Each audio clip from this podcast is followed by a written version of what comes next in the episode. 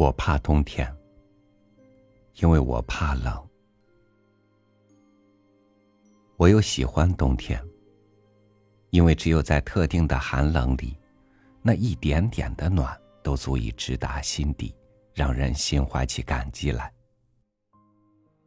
尤其冬天的晚上，夜变得安静，星空变得高远，就连黑暗都显得更深了。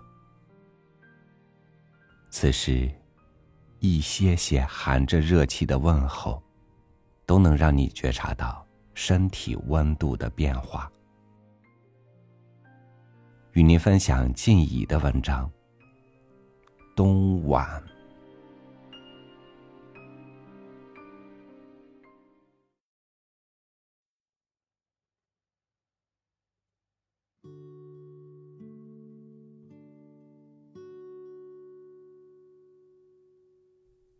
我该记得，那是一个寒冷的天，在那晋北的古旧的大城里，冬日自有它的威严。几个人从茶店中出来，立刻拉起衣领。虽然只是十点钟，已经是路尽人稀了。风虽是稍稍沙了些。寒冷却像是更甚了。水滴结成的冰，反映着一点点的灯光。可是踏在那上面，正是可以使人轻叠下来的呀。入冬就冻了起来的路，在人的脚和马的蹄子下，更响着清亮之音。我们回去了吧。一个人这样的说了，几个人就同时起着踌躇。每次总是这样，茫茫的立在路边，颇有无可适从之苦。叫做家的所在，自然是等在那里。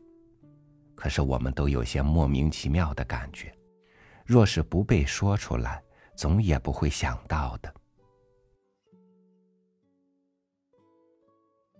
两个人向南去了，我们三个人该向北去，因为还有一条颇远的路，我们只得叫着车子。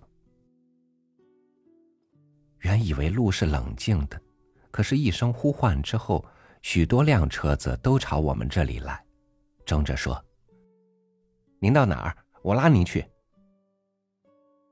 才把要去的地名说出，他们就讨着价。还没有等我们还口，他们自己就一直把价钱少了下去。一毛钱，四十枚，三十六个吧，三十枚，我送你回去。听到这样的价钱，就说出来，就是三十枚，要三辆。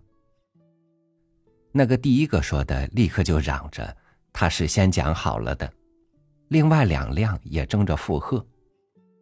这样说定了，我就走进第一个车夫。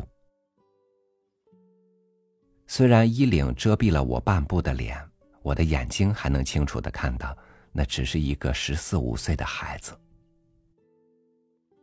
当他把车把放下去，我并没有坐到上面。他说着：“请您坐上去吧。”我没有回答他。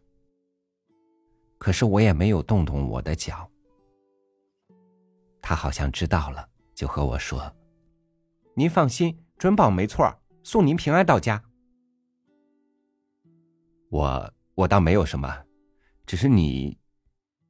我今年十九了，拉了两年半的车。显然这是不确实的，他那样子最多也不过十六岁。你知道到那里去，还得要爬一座桥，路又不近。我常走，您就上车吧。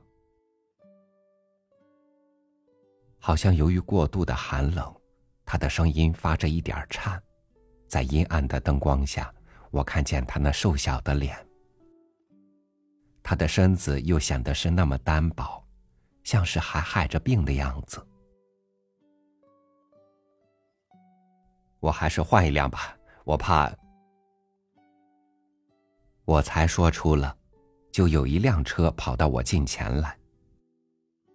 可是我并没有就上去，我从衣袋内掏出一些钱给那个失望了的车夫。你不用拉我了，这点钱给你。他坚决的摇着头，俯下身拾起了车把，眼睛里冒着愤怒的光。你的年纪太小，你不该拉车，太劳苦了会伤害你的身体。我夹着解释，他给我回答：“我二十八了，我的年纪一点也不小，我的家里人都看我不小。”看我该养家了，拿去这点钱吧。凭什么我要你的钱？我要卖力气才赚钱的。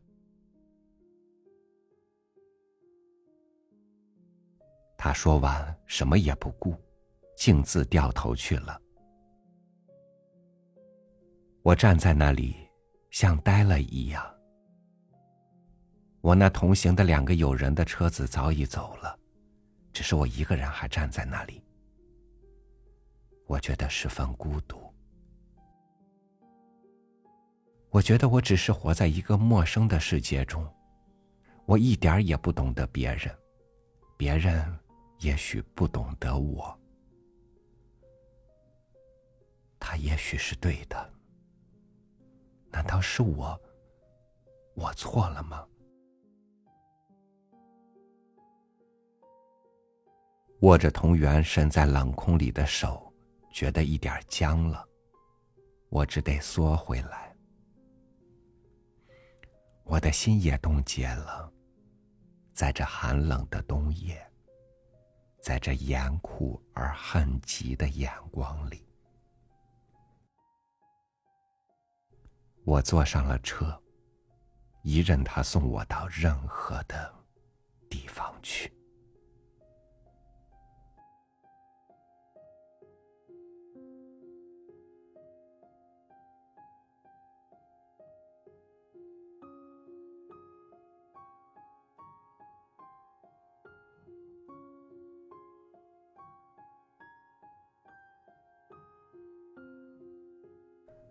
大自然带来的残酷，无论有多少，人们都还有勇气去争一争命。只有那人心带来的寒冷，它能够透到人的骨子里，甚至最终把你也感染成一个冷漠的人。